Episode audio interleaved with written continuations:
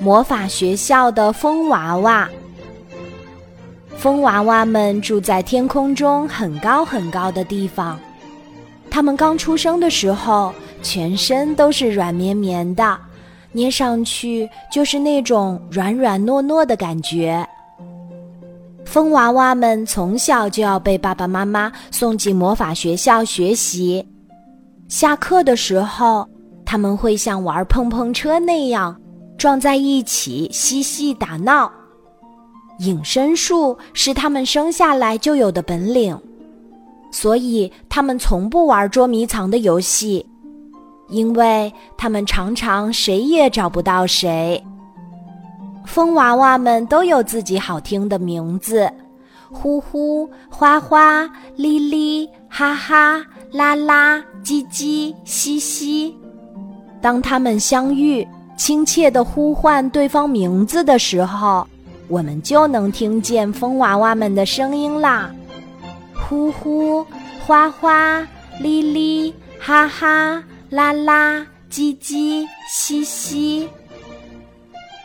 风娃娃们见到陌生人时容易害羞，所以他们更喜欢在夜晚溜出去玩儿。他们习惯了集体行动，一个追着一个，又或者一拥而上。让人们感受到他们的巨大威力。魔法学校的老师们说过，雪山、森林、大海、沙漠、草原、乡村和城市里都有很多颗成长豆。只要使劲儿地对着成长豆练习吹气，就可以集齐成长豆，顺利从魔法学校毕业。这一次的毕业考试，他们必须分开行动了。离别的时刻，总是不舍得。风娃娃们拥抱在一起，感受到了温暖。几天后，他们陆续到达了目的地。呼呼，见到了不畏艰险、坚持不懈的雪山攀登者。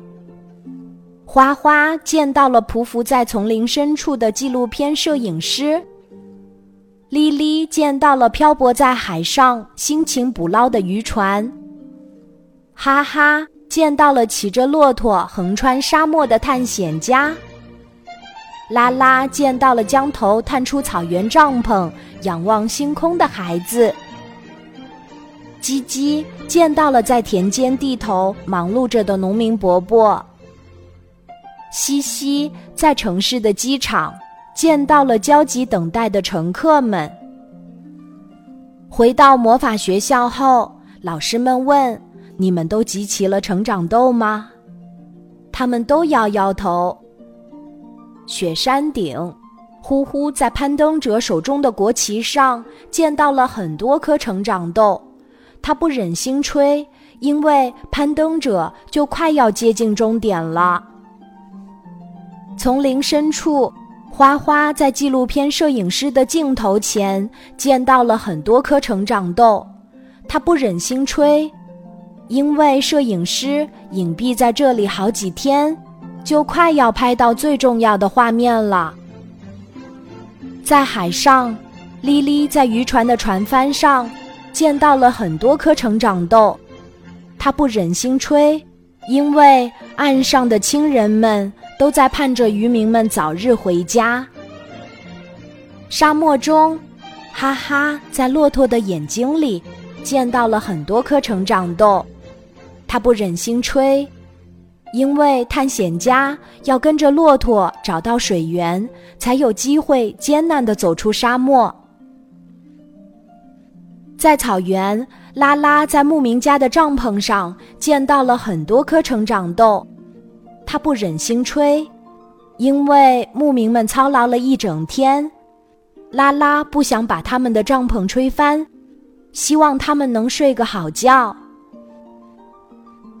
乡村里，叽叽在小小的麦苗上见到了很多颗成长豆，他不忍心吹，因为叽叽怎么都忘不了农民伯伯干活时汗如雨下的样子。